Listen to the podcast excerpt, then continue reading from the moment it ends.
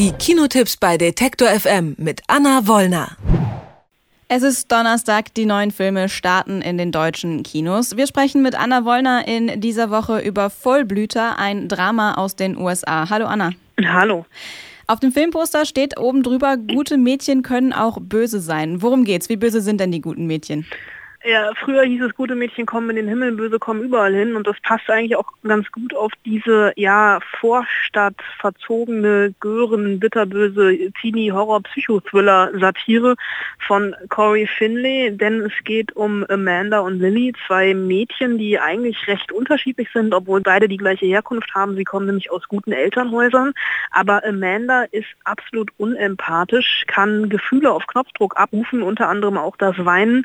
Das hat sie sich antrainiert, um nicht wirklich weiter aufzufallen. Und Lilly kommt aus sehr, sehr gutem Hause und soll von Amanda Nachhilfeunterricht bekommen, damit die beiden Mädchen sich so ein bisschen wieder anfreunden und Amanda auch resozialisiert war, denn die kommt mehr oder weniger frisch aus der Psychiatrie, wo sie saß, weil sie ihr eigenes Pferd kaltblütig abgeschlachtet hat. Und diese Mädchenfreundschaft bahnt sich ganz langsam an und entwickelt sich ja zu einem etwas sehr, sehr perfidem, denn irgendwann werfen sie alle moralischen Grenzen über über Bord und beschließen mit der Hilfe eines Kleinkriminellen und Drogendealers den Stiefvater von Lilly umzubringen, der die beiden Mädchen einfach ja, mehr oder weniger nervt. Und ähm, dieser Verfall aller Sitten und aller Moral ähm, macht es einfach großartigen Spaß, in diesem Film dabei zuzugucken, wie das vonstatten geht. Zwei weibliche Hauptrollen in einem Drama, das kommt ja jetzt nicht so ultra oft vor. Wie gut funktioniert das und wie viel Klischee ist da vielleicht auch drin? Also Klischee ist da schon ein bisschen drin, aber es funktioniert trotzdem sehr, sehr gut. Ähm, das Klischee braucht es auch, weil diese Mädchen einfach eiskalt sind. Eiskalte, ja fast schon zugefrorene Seelen haben und das spiegelt der Film auch einfach über seine Ästhetik wieder.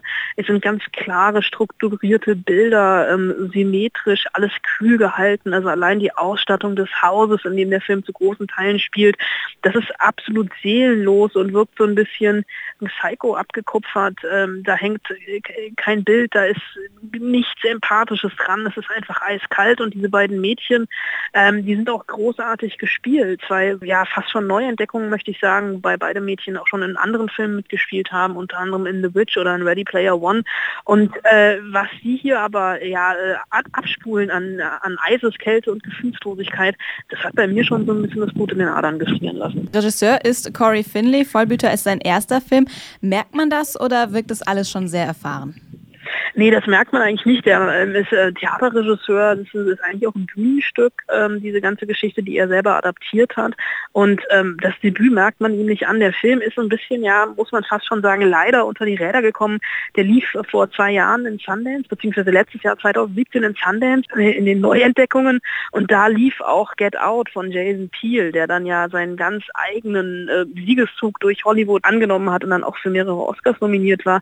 Da ist Vollblüter ja so ein bisschen unter die Räder gekommen. Es ist zumal auch der letzte Film, der bei uns in Deutschland zumindest ins Kino kommen wird, mit Anton Jelchin, der ja vor zwei Jahren viel zu jung äh, auf tragische Art und Weise ums Leben gekommen ist. Ähm, also hier ein sehr, sehr starkes Debüt von einem Regisseur, der jetzt schon seine Handschrift hat und bei dem ich neugierig bin auf alles, was da noch kommen soll. Der Trailer hat bei mir schon so eine Grundspannung erzeugt. Ich war sofort begeistert.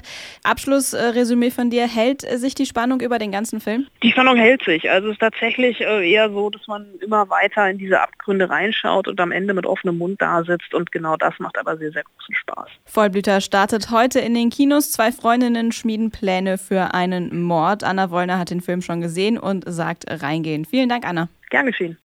Alle Beiträge, Reportagen und Interviews können Sie jederzeit nachhören im Netz auf detektor.fm.